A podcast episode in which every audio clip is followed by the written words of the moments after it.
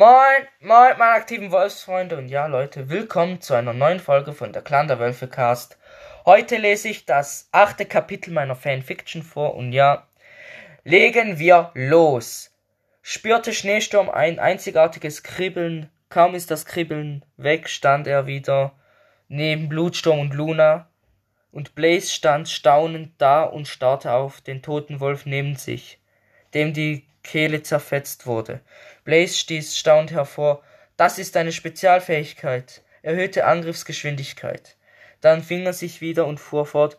Du hast das erhöhte Angriffstempo mit deinen Feuerfängen kombiniert und somit deinen Gegner besiegt. Gut gemacht. Wir müssen jetzt weiterziehen. Luna trat neben Blaze und flüsterte ihm was ins Ohr. Schneesturm hatte es aber trotzdem mitbekommen. Glückwunsch zu eurem Welpen, sagte Schneesturm.